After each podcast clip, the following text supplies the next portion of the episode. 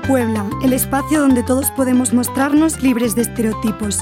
Soy Tania Brandariz, profesora de la materia de Mercadotecnia para el entretenimiento en Puebla. Vengo de España, de la Universidad Nebrija. Allí soy coordinadora del máster en Comunicación Política y Gestión de Crisis y Emergencias. Soy una provinciana, así que para mí salir de casa es algo nuevo. Hoy hemos venido a poner en común eso que hemos llamado choque cultural, porque para todos hemos tenido, ¿no? Entre todos hablaremos de cómo queremos que nos vean, de adaptarnos, de ser nosotros mismos, de fingir, sobre todo cuando estamos en un país que no es el nuestro o cuando tenemos delante a alguien que viene de otro lugar. ¿Quién se adapta más, el que llega o el que está por cortesía? Creo que un poco de las dos. En realidad os cuento que este podcast nace de la intención de hablar de nuestra identidad en redes sociales, de cómo buscamos que nos reconozcan. Lo veíamos en clase, ¿recordáis? Estamos en redes porque si no existimos, quizá sea el motivo principal de nuestra adicción. Habéis querido que me convierta en una especie de Emily en París, porque eso es lo bueno de estas experiencias internacionales, que el contenido que tratamos en clase es importante, pero más todavía lo es cómo nos enriquece poder hablar de lo que nos diferencia, que al final, corregidme si me equivoco, siempre es lo que nos une. A esto, en opinión pública, le llamamos el derecho a la diferencia, que en realidad es el reconocimiento, también cultural, que nos permite ver a los demás como a un igual. De hecho, a veces me sorprendo preguntando, ¿os han contado algo de este autor francés? Y vosotros me decís con toda razón que no. Entonces yo me digo a mí misma que por qué tendréis que conocer a un autor francés si yo no conozco a uno de Centroamérica o de América Latina. Y creo que esto tiene mucho que ver precisamente con considerar que nuestra cultura es la única, cómo nos miramos hacia adentro, ¿no? Por eso aprendo tanto de vosotros.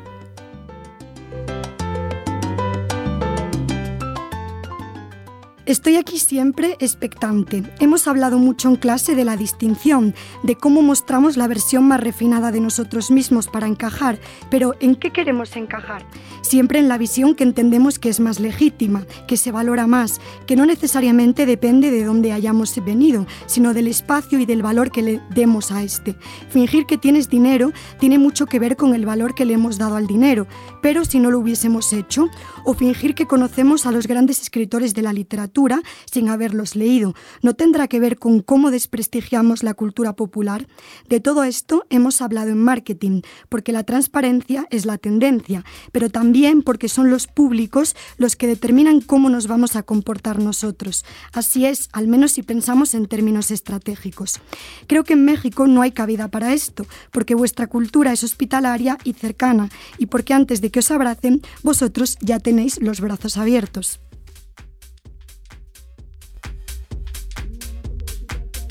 Cuando llegué aquí, lo primero que me llamó la atención no fue el tequila, ni los frijoles, ni tampoco las enchiladas. En realidad fue la gente en el parque entre Anáhuac y el supermercado. Yo le decía a mis padres, ¿por qué hay gente parada sin hacer nada? ¿Sabéis? En España, específicamente en Madrid, la gente tiene tantísima prisa que jamás la verás así, parada. También me sorprendió la cantidad de guardias de seguridad que tenéis y los desayunos que para vosotros son normales, pero que yo he convertido en un simple huevo revuelto para que mi barriga no se resienta y sobreviva. Porque me han dicho que es muy fácil enfermarse, claro. Por eso me lavo los dientes con agua embotellada. Y también dije, wow, cuando vi que en el supermercado todo pone alto en calorías, alto en azúcares, pero ¿sirve para algo esa advertencia? El marketing funciona así. Si te saturan de información, se anula el efecto de advertencia. También me gustaría hablar de qué veo en vosotros, porque ya hace más de una semana que compartimos espacios y he podido determinar pautas de comportamiento o puntos de dolor. En general, estáis muy atentos y me habéis recibido muy bien. Os interesáis todos los días por cómo me ha ido el anterior. Me habéis hecho sentir que estoy en una zona de confort, así que seguramente yo sea una grandísima prescriptora de Anáhuac. Ya estoy buscando la camiseta, pero no la tenéis. Isabela se sienta en la silla de atrás y sale los jueves. Veré está siempre en el lado izquierdo de la clase y sonríe mucho. Tengo en la libreta su soy tímida del primer día de clase, que creo que ya nunca quitaré de ahí. Valeria en una ocasión no pudo realizar una página web porque su tableta se negó y dijo, está bien feo. Max se sienta en el lado derecho del aula y siempre que pregunto algo, él participa. Gerardo toma muchas notas y le gusta la lucha, tiene máscaras en casa. Supongo que eso es, en esencia, lo único que importa de todo esto, saber un poco más de vosotros para entender quiénes sois realmente. Por eso os decía que no hay una buena marca en general sin una buena marca personal. Y os digo esto porque también estamos hoy aquí para hablar sobre Inventando a Ana, una serie de televisión centrada en el fraude de la identidad y en sus consecuencias. Bienvenido, Gerardo. ¿Es tan malo fingir quiénes somos o hay algún resquicio de optimismo que podamos extraer de ello? Hola, Tania. Es un gusto poder estar aquí para hablar con todos ustedes acerca de la gran serie que nos tocó ver y por la cual estamos reunidos hoy para platicar. Saludos, compañeros. Si bien ocultar ciertas cosas trae beneficios, a la larga esto puede crear consecuencias tales como lo que le pasó a Ana. Logró llevar una vida de lujos a base de mentiras, que terminaron llevándola a prisión. Supo cómo manipular a todos a su conveniencia. Incluso aún estando en prisión, sabía cómo chantajear a Vivian para no darle la entrevista que tanto quería en un inicio, porque no le convencía. Si bien era arrogante, demostró tener visión y ser una persona muy lista que quería formar su propia fundación. Todo lo que es ella es una mentira, aunque al menos hacía lo que se proponía. Todo era en favor a su beneficio social, pero se confió demasiado y cuando la investigaron, se descubrió la verdad. La verdad se descubre tarde o temprano. Ana ganó muchos aliados con sus mentiras, pero cuando se descubrió que le mintió a todos, la mayoría dejaron de hablarle. En realidad, solo hay una persona de su círculo social que va a visitarla en prisión, aparte de Vivian para su entrevista, y es Nev, aunque luego ella también duda si es bueno hacerlo o no. Se, se debe sentir horrible que alguien te mienta, te engañe o te estafe, en especial cuando crees conocer bien y demasiado a esa persona. Así es, Gerardo. ¿Quién no se ha sentido completamente descolocado cuando alguien a quien creía conocer resultó ser una persona diferente? Es extraño, porque sientes como si todo lo vivido hasta ese momento fuese una mentira. Buenos días, Max. Tú has estado indagando acerca de una cuestión que determina nuestra percepción de la gente, cómo la vemos, que son los estereotipos. Sin embargo, aunque los estereotipos simplifican la realidad, es verdad, no son necesariamente malos, ¿o sí? Hola, Tania. En efecto, creo es un gran tema que ahora comentaremos, pero antes que nada, bienvenida a México. Espero te le estés pasando increíble, conociendo de nuestra cultura, la gente y comiendo mucho picante, claro. La verdad, qué gran introducción nos acabas de dar. Han sido días de clase espectaculares donde el aprendizaje ha sido más allá de lo teórico.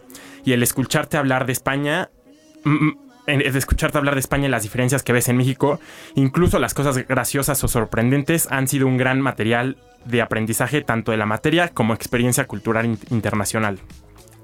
Y un gusto saludarlos a todos. Estoy ansioso por escucharlos porque será un tema muy interesante escuchar la visión y las distintas perspectivas en temas de interés. Espero logremos transmitir, aunque sea un poco, de lo grandioso que ha sido la convivencia con ustedes en clase. Para empezar a hablar, como bien mencionas Tania, de los estereotipos, hay que definir qué es un estereotipo. Y bueno, pues según la Real, Academia Española, el estereotipo es una imagen o idea aceptada comúnmente por un grupo o sociedad. Pueden existir diferentes tipos de estereotipos, como son los sociales, culturales, raciales, etc. Los podemos también llamar los típicos clichés. Está claro que los estereotipos son parte de nuestro día a día, pero ¿cuál será el impacto que genere? Para enriquecer la plática, me gustaría conocer tu visión, Tania. Como una española en México, así que por favor cuéntanos, ¿qué ideas de México tenías antes de venir y ahora que estás aquí, qué tan acertadas eran esas ideas o qué tantas sorpresas te has topado?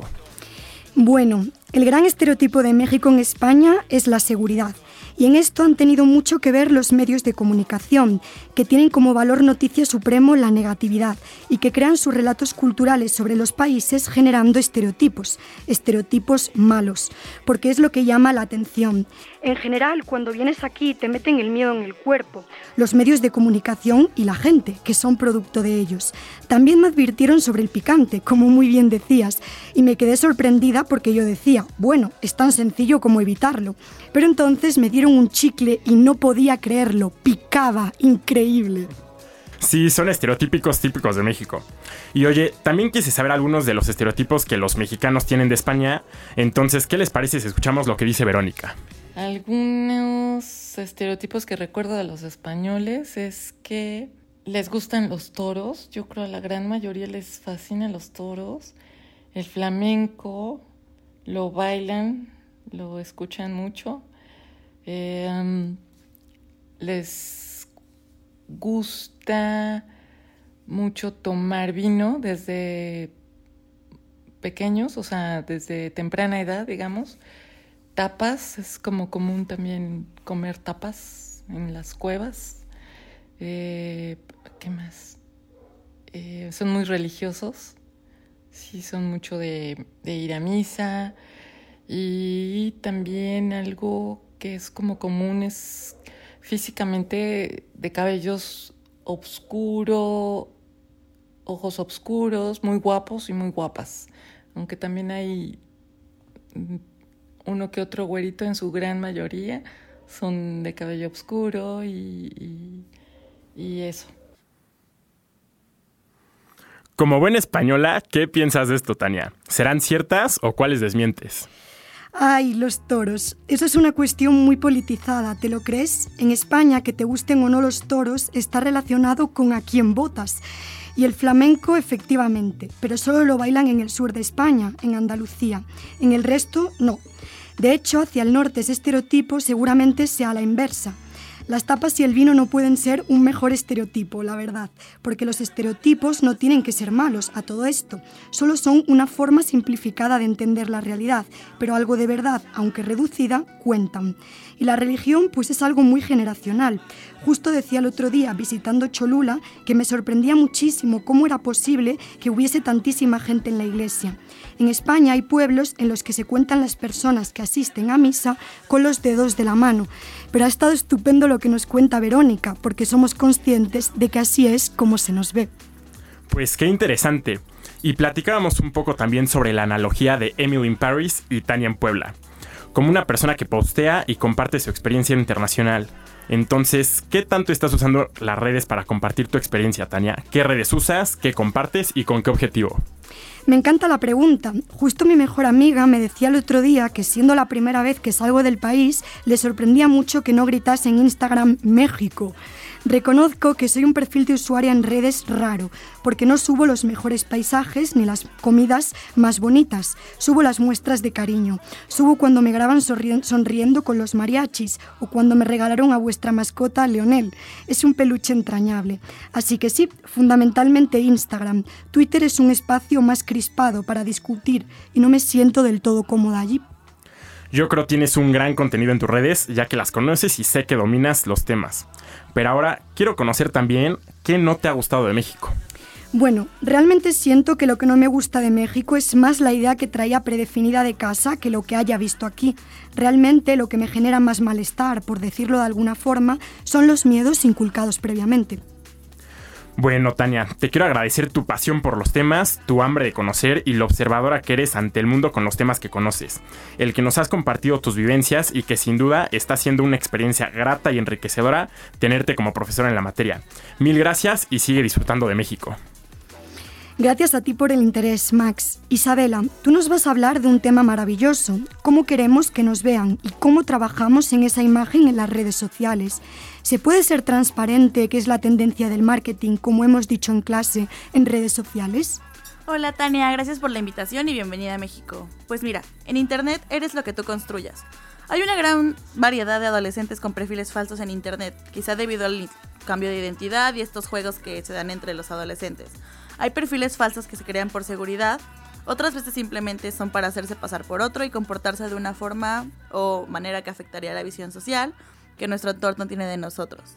Pero no solo se trata de crear perfiles falsos, también sucede, y más entre las generaciones jóvenes, que comparten una imagen falsa o contenido falso para fingir una vida que no tienen, tal y como sucede en la serie de Inventando Ana. Por eso te pregunto, Tania, a pesar de que la tendencia de hoy, como tú dijiste, es la autenticidad y ser tú mismo, ¿por qué crees que sigue pasando este fenómeno de compartir una imagen tuya pero falsa? Bueno, creo que la gente tiene demasiado tiempo libre y también me da la impresión de que el anonimato de las redes sociales favorece con muchísima sencillez que podamos hacer cosas que en el contexto offline serían impensables. También me parece interesante el tema de moldear nuestra imagen con filtros, ediciones del cuerpo o de la cara. Es una temática social preocupante porque ya nos hemos desacostumbrado a la imperfección y es lo que somos. Esto provoca que las chicas quieran parecerse a cuerpos o caras que no son reales y que cada vez tendamos más a buscar imágenes estéticas que son ficción. ¿Sabéis que en España hay un partido político que ha propuesto que Instagram avisa a las chicas de cuándo la imagen no es real, sino editada? Creo que es un problema social importante que luego se puede trasladar también a trastornos de la alimentación, por ejemplo. Tienes toda la razón. Además debemos de ser responsables con la información que compartimos y recibimos en redes. Y también está la parte del catfishing, que es una actividad maliciosa en Internet por la cual una persona crea una cuenta de usuario títere o un perfil falso en cualquier red social. Esto es con el objetivo de engañar, estafar o abusar de una víctima en concreto, incluso para conseguir pareja. ¿Qué tan común se ve esta práctica en España? ¿Has tenido alguna experiencia cercana? Sí, en España hemos hablado mucho, por ejemplo, del estafador de Tinder. Hubo todo un revuelo en torno a aquello. De hecho, hay mucha desconfianza sobre las aplicaciones para ligar, como Tinder. Muchas veces la gente se pregunta si quien tiene delante es real, y hay todo un ritual cuando se celebra la cita. Verse en espacios al aire libre, con gente cercana, y ese es quizá el contexto más conocido. Totalmente de acuerdo, Tania. La situación en México, de hecho, es similar y varias amigas me han compartido sus testimonios de de esto. Pero muchas gracias por tu participación. Gracias a ti, Isabela.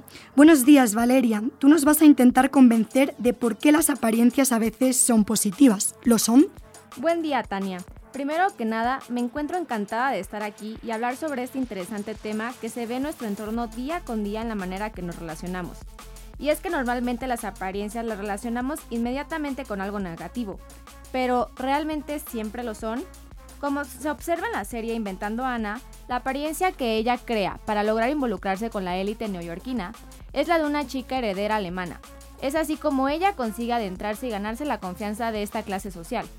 Si observamos más allá de la estafa, podemos ver a una Ana asustada en búsqueda de su sentido de pertenencia. Claro que esto no es justificación para lo obtenido gracias a su apariencia. Por lo tanto, este es un claro ejemplo de utilizar las apariencias de forma negativa o poco ética. Ahora les daré otro ejemplo. A María le han puesto el cuerno muchas veces y por ello le resulta difícil confiar en los hombres. Cuando un chico se le acerca, María toma precauciones y no expone su corazón a la primera. Al principio, ella muestra una apariencia de que ella no se enamora y que no es cariñosa. Después de cuatro meses de salir con el chico, ya se muestra cariñosa. Sin embargo, no ha dicho te amo a pesar que él ya se lo dijo a María. Tiempo más tarde, cuando María ya se siente segura y el chico le ha demostrado que él no es como los anteriores, ella ha decidido entregarle su corazón por completo. La razón de esta apariencia es porque ella sintió miedo. María no quería volver a salir lastimada y por ello actuó al principio de esta manera. Sin embargo, no significa que va a mantener esta máscara de por vida. Solo dio uso de esta debido a que ella se sentía en una situación de posible peligro. Es así como existen ocasiones donde se utiliza esta máscara o apariencia para protegernos de una situación, personas o contexto. Respondiendo a mi pregunta de ¿las apariencias siempre son algo negativo? Podemos concluir que no siempre lo son. Y considero que es válido ponerse máscaras en ciertos contextos o con ciertas personas, siempre y cuando el fin no sea poco ético y no cause daños a terceros. Cabe mencionar que, los humanos la mayor parte del tiempo accionamos de acuerdo a nuestras emociones. El uso de estas apariencias es debido a una emoción que previamente nos ha movido y analizar esto podría cambiar la percepción que tenemos de alguien que usa máscaras. Relacionando la serie con este particular tema, me es interesante examinar los motivos emocionales que movilizaron a Ana, así como también escuchar una segunda opinión al respecto. Por ello tenemos a una invitada que previamente vio la serie de Inventando a Ana. Hola Meli, es un gusto tenerte por aquí, bienvenida. Desde tu punto de vista y analizando un poco el comportamiento de Ana, cuéntanos, ¿Cuáles crees que fueron las emociones que movieron a Ana para mostrar esta apariencia ante la sociedad? Hola Valeria, muchas gracias por recibirme. Justamente contestando a tu pregunta, Ana, como observamos a lo largo de la serie, era una mujer muy inteligente, lo cual nos lleva a los motivos por los cuales ella logró llegar a la alta sociedad. Por lo que se puede observar, Ana de joven se vio forzada a cambiar de forma radical su estilo de vida, lo cual ella, tras haber sido humillada la mayor parte de su niñez, la llevó a tener estos sentimientos tan intensos de verse totalmente diferente a lo que ella realmente era, una chica bonita, muy inteligente y audaz, sobre todo para los negocios. Yo creo que Ana tenía una serie de emociones que descontrolaron o de igual manera la ayudaron a llegar a donde ella soñaba tanto por estar, lo cual es admirable. Una mujer extremadamente joven para el entorno en el que se estaba moviendo y todo esto solo por el sentimiento de anhelar cambiar su vida, la tristeza y traumas de su vida de infante, el miedo de no ser aceptada y todo esto la llevó a ser tan determinada como tenaz. ¡Wow! Como podemos observar, hay motivos mucho más profundos a la estafa cometida por Ana.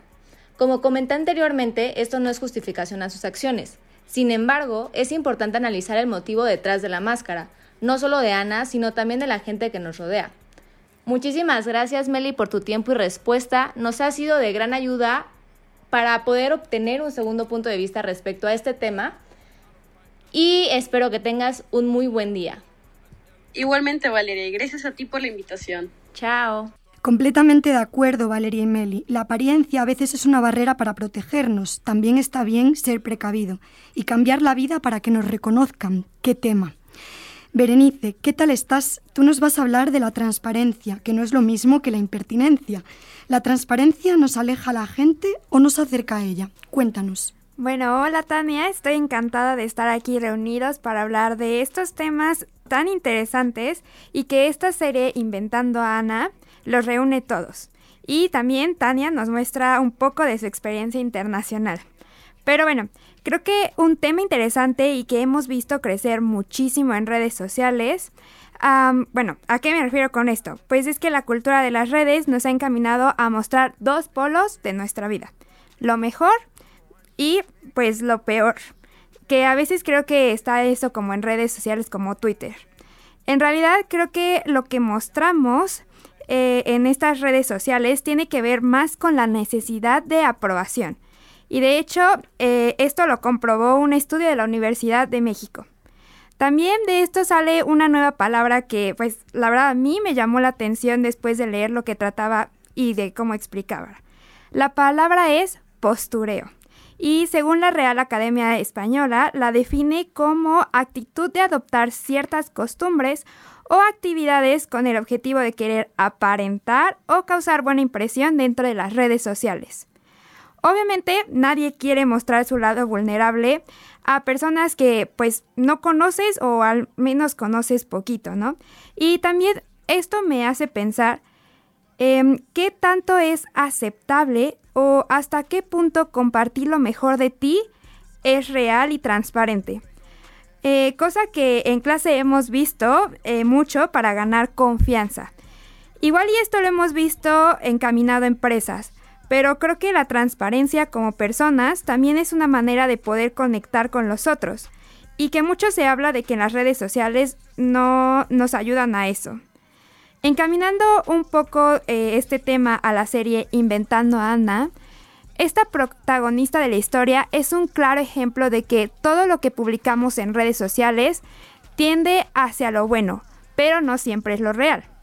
Ahora, creo que debemos de tener un testigo, alguien que está activa en redes, entonces traje una entrevista para saber un poco más sobre lo que se piensa de este tema.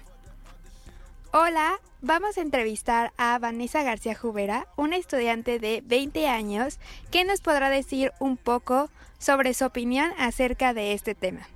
Vane, te tengo dos preguntas. La primera es que, si consideras que en algún momento se podría postear o hacer publicaciones de manera real. Ya sabes que pues hoy en día tenemos mucho hacia no compartir como los dos polos, ¿no? Lo bueno lo malo. ¿Tú consideras que se podría tener un tono neutro, algo que sea la realidad? Dinos qué opinas. Yo creo que sí se puede tener, sí se puede postear la realidad de lo que está viviendo cada persona, pero realmente depende de la persona que lo esté posteando. Realmente es que si se quiere mostrar eh, en redes sociales la realidad que está viviendo, pero ahora sí como te digo es depende de cada quien Bueno, y ahora, la siguiente pregunta. Esto es más sobre ti, ¿ok? ¿Crees que tú eh, publicas lo que pasa realmente en tu vida? ¿O sigues esta, pues no sé si llamarlo tendencia, de no hacer em, o no mostrar tu realidad? Yo considero que hay veces en las que sí me muestro como lo que está pasando en la realidad, pero como persona que también le gusta como la privacidad, a veces solamente subo lo que yo quiero subir y muestro lo que yo quiero mostrar. Entonces aquí también viene lo de mi argumento que depende de cada persona si quiere subir o no lo que está pasando en la realidad. Bueno, muchas gracias, Vane. De nada. Bueno, es súper interesante lo que nos compartió Vane, pero Ahora quiero saber qué opinas tú, Tania, sobre este tema. Lo real es un tema complejo, porque lo que muestras lo es, ¿no? Aunque sea mentira. No sé si me explico. En marketing siempre decimos que no se trabaja con la verdad en sentido estricto, sino con las percepciones de la gente. Quizá lo real hoy tenga más que ver con la apariencia, con la necesidad de reconocimiento ajeno, que con lo que somos. Es posible que en un mundo que cada vez mira más hacia adentro tengamos más miedo que nunca a quedarnos solos, aislados, y eso provoque que no nos adaptemos a lo que creemos que la gente espera de nosotros un poco lo que sucede en Inventando a Ana. Ella proyecta lo que cree que es legítimo, lo que tiene más valor social, regodearse con las élites, pero eso, claro, tiene consecuencias. Tú te adaptas para que te quieran, para encajar, pero el precio que pagas es muy alto, sentir que no te quieren, porque solo te puede querer quien sabe realmente quién eres, con lo bueno y con lo malo. Suena un poco a frase manida, pero siempre se dice que cuidemos mucho a lo que nos permiten, a los que nos permiten, perdón, ser tal y como somos. Hacedlo vosotros también, para México y para España. Y hasta aquí el programa de hoy. Muchas gracias a todos por vuestro interés, por la conversación y por intercambiar enseñanzas tan enriquecedoras. Me las llevaré para siempre. No sé si queréis hacer algún comentario final sobre esta experiencia internacional para llevarnos ya este recuerdo en este podcast que os prometo que yo guardaré en mi carpeta de escritorio para siempre. No, bueno, muchas gracias a ti, Tania, y a, a todos nuestros compañeros. Estuvo increíble, pues, saber un poco más sobre tu experiencia internacional y también, pues, llevar esto a una serie que vimos, pues, un poquito a lo largo de esta, esta materia y que creo que, o sea, a veces lo ponemos como solo, solo es ficción, pero podemos sacar muchas cosas como vimos de esto, ¿no? Sí, no sé qué pensáis los demás, pero a mí me ha encantado poder extraer lo mejor de la serie y relacionarlo con la realidad porque al final la serie también va de estereotipos y creo que era casi obligado relacionar los estereotipos con México y España, que para eso estamos. Y a los oyentes, gracias por estar aquí un día más en Tania en Puebla. Hasta luego, que diríamos en España, bye compañeros.